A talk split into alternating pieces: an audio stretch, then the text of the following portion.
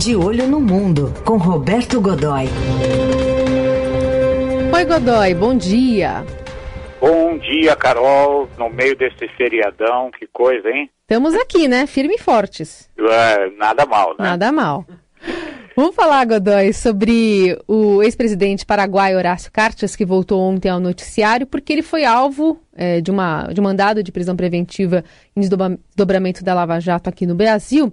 Acho que é importante a gente colocar em contexto né, é, a história política de Cartes e como ele deixou a presidência do país no ano passado, para a gente entender um pouquinho do que aconteceu ontem, né?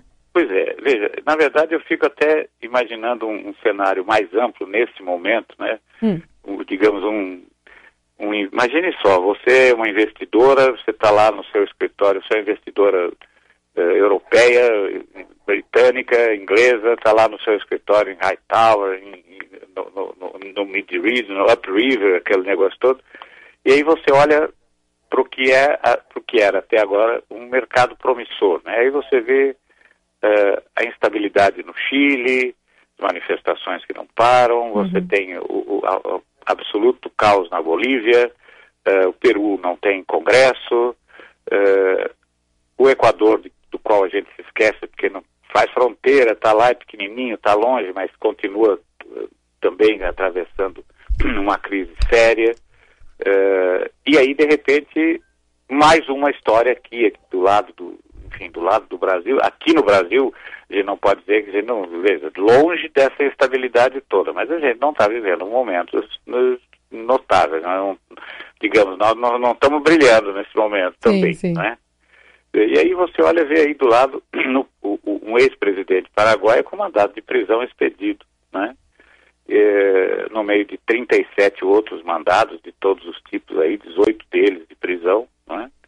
É, e, e, na verdade, não, minto, 16 de prisão, né, três de, sendo três temporárias e, e, mais 18 mandados de busca e apreensão, quer dizer, ou seja, no meio de uma operação pesada, que é um braço ali do, do Lava Jato, que apura a ocultação de bens do Dario Messa, conhecido como o doleiro dos doleiros, né, é o sujeito que movimentou qualquer coisa como 5 bilhões de, de dólares num período de seis, sete anos, né? Eh, e aí eu fico imaginando se eu me disporia a, a, a investir, né? botar dinheiro nessa região, nessas, nessas praças, nesse momento. Não, claro que não. Né?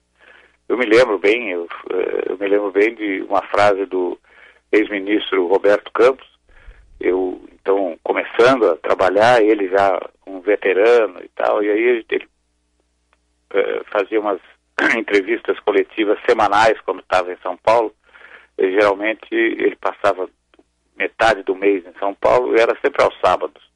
E aí ele, eh, eventualmente, isso coincidia com um carnaval, por exemplo, coisa assim, ou seja, uma coisa muito, muito absolutamente inocente.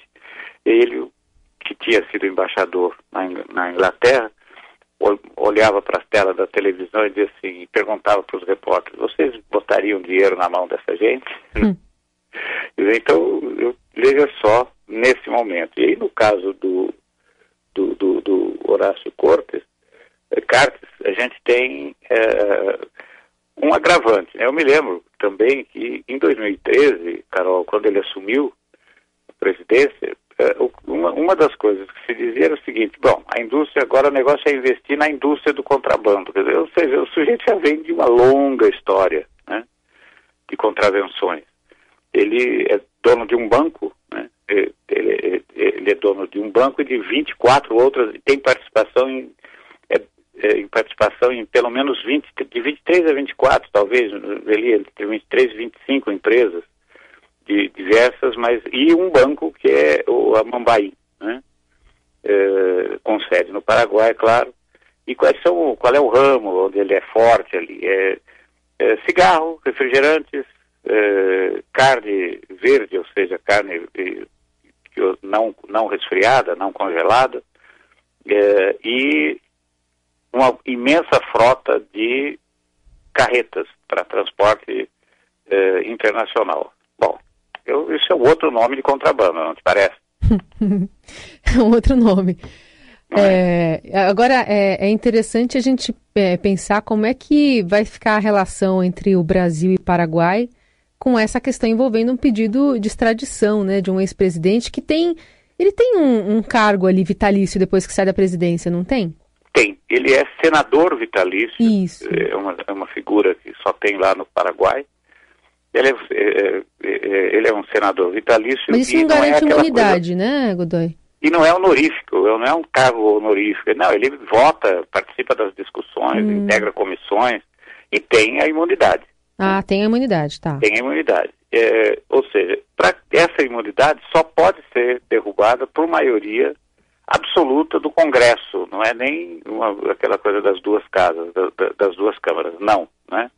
Então eu acho vai ser muito, muito difícil, né? Ele, as ligações dele também são muito complicadas, porque, veja, o nome, por que Operação Patron, que é o nome da, da dessa operação da, de ontem aí, deflagrada pela Força Tarefa da Lava Jato, né? Porque esse era o nome, esse era o, o, o, o quando, é, voltando um pouquinho, quando o Dario Messer, que é o doleiro dos doleiros uhum. aí e tal, foi preso em julho agora, aqui em São Paulo, quando ele foi preso, o, no celular dele, o telefone, um, do, um dos telefones investigados ali, listados, é, tinha como é, referência de, como, como referência patrono. Quem uhum. era o patrão, o patrão, esse número? Era do, do, do, do, do, do, do Horácio Carlos, uhum. né? É, era o telefone pessoal dele, um telefone não conhecido, ou seja, indicando uma relação muito próxima. Anteriormente, na verdade, nem precisava disso, porque anteriormente ele já tinha sido até homenageado pelo. Ele já havia sido até homenageado pelo, pelo presidente, é, quando o cara era presidente. Ele chegou a ser homenageado, foi citado como, mais uma vez, aquela coisa latina, né? Minha irmã, como minha irmã, e aí a coisa avança, né? Então ele eh, atuou, tinha, estava totalmente protegido no, no, no Paraguai, né? Uh, veja, ele, uh, a, a, a, advogada, a, a advogada dele, Maria Letícia Bóveda Andrada, é uma figura importantíssima. Ela é filha, né? ela é, é, é, filha de um senador para, era filha de um senador paraguaio uhum. é, e a rigor, entre outras coisas, é, é, ela teria intermediado e ela também está citada, embora não tenha sido listada entre esse pessoal da, da dos mandatos de prisão, ela está sendo, ela é listada como envolvida porque teria intermediado uma propina de 2 milhões de dólares é, para o atual, uh, o atual, o atual chefe de gabinete do, do presidente Mário Abdo Benítez, o Juan Ernesto Vitor Maior, teria uh, intermediado uma propina de 2 milhões de dólares paga uh, pelo doleiro para que ele não fosse extraditado do para que ele não fosse extraditado do Paraguai. Uhum. Agora, o Vila Maior foi ministro do interior no período em que o Horácio era presidente. Nossa. Então você percebe que é, é, é um tecido um, é, é marmorizado. É, é, essa situação, essa, essa escândalo, esse escândalo todo está marmorizado na administração na administração paraguaia no mais alto nível, né? Uhum. E, e, mais do isso, tem outras histórias. O, o Carter, claro, tem propriedades pelo país todo, é, inclusive é uma, uma, das, uma das brincadeiras da oposição lá, uma das, uma das coisas que a oposição diz é que não é que ele tem propriedades do Paraguai, ele é dono do Paraguai, né? que não é um país grande, né? Pois então, então ele, e, ele, numa das fazendas dele, é, em 2010, eu acredito, 2010, 2012, é, foi a, a, a polícia apreendeu, você tem a, a, polícia, mais a polícia, numa, numa operação conjunta com a, operação, com a polícia brasileira, apreendeu um avião carregadíssimo de pasta básica de coca hum. e maconha. Aí ele imediatamente disse, não, ele, esse avião fez um pouso aqui alegando uh, problemas e, tanto que quando eu nem sabia do que tinha aí dentro, ninguém sabia de nada e tal, foi uma surpresa aquele negócio todo. Sim. Como logo em seguida ele, ele se enfiou na política, até então ele não era nem mesmo, ele não era nem mesmo eleitor. No, no Paraguai você é eleitor se quiser, né?